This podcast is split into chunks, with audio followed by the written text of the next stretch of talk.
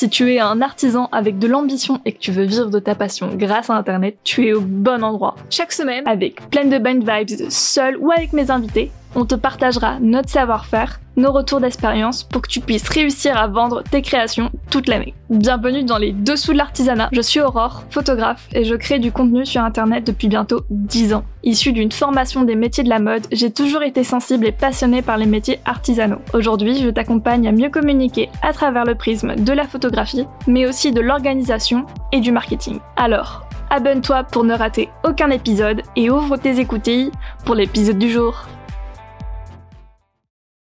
S'il y a bien un truc qui est vraiment spécifique à l'artisanat, c'est ce jonglage entre la casquette d'artisan et de chef d'entreprise. À une époque, c'est-à-dire il y a 10-15 ans, un artisan n'avait pas besoin plus que ça de développer ses compétences de CEO. Maintenant, avec la concurrence déloyale d'Internet et des multinationales, selon moi, c'est devenu indispensable d'être chef d'entreprise avant d'être artisan. Mais tu le sais autant que moi, quand on se lance, c'est pour vivre de sa passion. Et non pour tout ce qu'il y a à côté qui sont rapidement vus comme une corvée. Si tu écoutes ce podcast, c'est que tu es conscient de ce besoin de développer ces autres compétences et que tu as envie de faire tout ce qu'il faut pour gagner ta vie avec tes créations artisanales. Avant de réellement entrer dans le vif du sujet, si tu ne veux pas avoir de clients avec les réseaux sociaux ou que ton client idéal n'est pas sur les réseaux sociaux, arrête de t'épuiser à créer du contenu et développe d'autres canaux comme le bouche-oreille, les boutiques de créateurs, etc. Tu l'auras compris, si tu veux réellement vendre grâce aux réseaux sociaux, il faut que tu sois sûr de cette décision. Car même s'il y a cette pression d'être absolument sur Instagram, c'est ton entreprise et tu as le droit de ne pas y être. À présent, cette clarification de fait et que créer du contenu fait partie de ta stratégie d'acquisition, il faut que ce soit une de tes priorités. Tu peux évidemment chercher des clients sur d'autres supports ponctuels, dans des marchés par exemple, mais tu dois t'investir dedans. Avant de partir dans tous les sens et appliquer à la lettre tous les conseils que tu lis sur internet, pose tranquillement les bases. Ton pourquoi, ta mission, tes valeurs, ton objectif avec ton réseau social, ta cible, etc. Je te mets des ressources complémentaires dans les notes de l'épisode.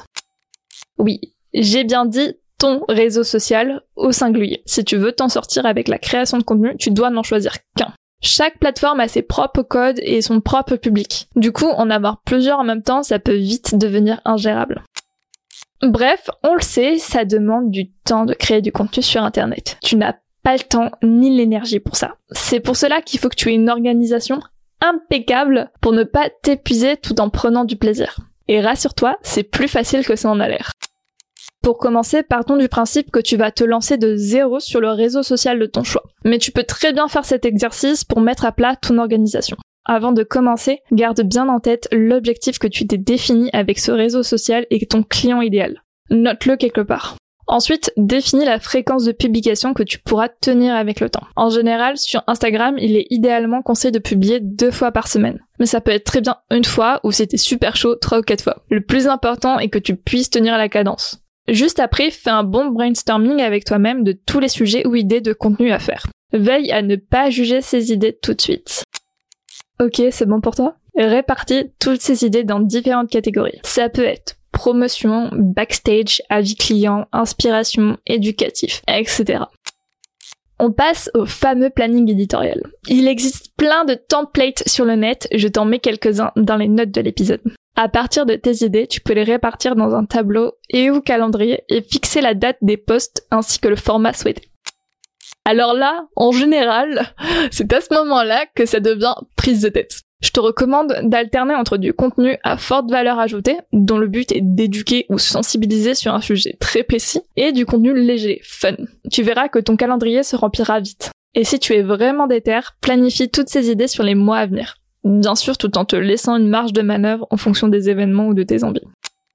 Je te rassure tout de suite, les postes éducation, dans le but est de sensibiliser ou d'éduquer, seront forcément moins performants qu'un Reels sur toi ou sur du contenu plus léger. Ok, le plus simple est fait, maintenant faut le créer ce contenu. Et c'est ça qui prend vraiment du temps. Alors le but va être d'anticiper un maximum. Si tu veux partager des infographies, crée-toi des templates à l'image de ta marque. Tu n'auras plus qu'à compléter avec le sujet. Si tu veux partager des photos, crée-toi une banque d'images. Que tu les aies faites toi-même ou par un professionnel, avoir des images de côté prêtes à toutes les situations, c'est vraiment un point en moins. Également, ce que tu peux anticiper, ce sont tes hashtags. Perso, j'ai une note sur mon ordinateur avec la liste que je n'ai plus qu'à copier-coller. Je te l'accorde, sur le coup, tout ça prend du temps, mais ça ne sera plus à refaire avant quelques temps. À partir de là, écriture de la description, programmation et bim bam boum. Ironiquement, euh, je te partage tous ces conseils alors que j'ai littéralement la tête sous l'eau avec mon contenu et que je suis en train de revoir mon process de création qui me prend beaucoup trop de temps. Et c'est ok. On a chacun une façon de faire qui nous est propre. Alors ne sois pas trop exigeant avec toi-même et crée à ton rythme. Prends le temps d'expérimenter les différents formats réseaux sociaux et d'optimiser au fur et à mesure la façon dont tu fais. La seule chose que tu ne dois pas oublier, c'est ce que ton client idéal a envie de voir ou besoin de voir pour passer à l'achat. Et au bout d'un moment, tu trouveras ton propre rythme entre ta communication et ton métier initial. Sois patient et passe à l'action. Si tu as une bonne stratégie et une bonne organisation, tu arriveras à vendre tes créations grâce aux réseaux sociaux. N'hésite pas à me suivre sur Instagram, je t'y partage des ressources complémentaires qui peuvent t'aider avec tout ce bazar. J'espère que cet épisode t'a plu. N'hésite pas à l'enregistrer pour plus tard et à laisser une note sur ta plateforme d'écoute. Si tu as des questions sur le sujet, mes DM Instagram sont ouverts. Et sur ce, je te dis à très vite sur les internets.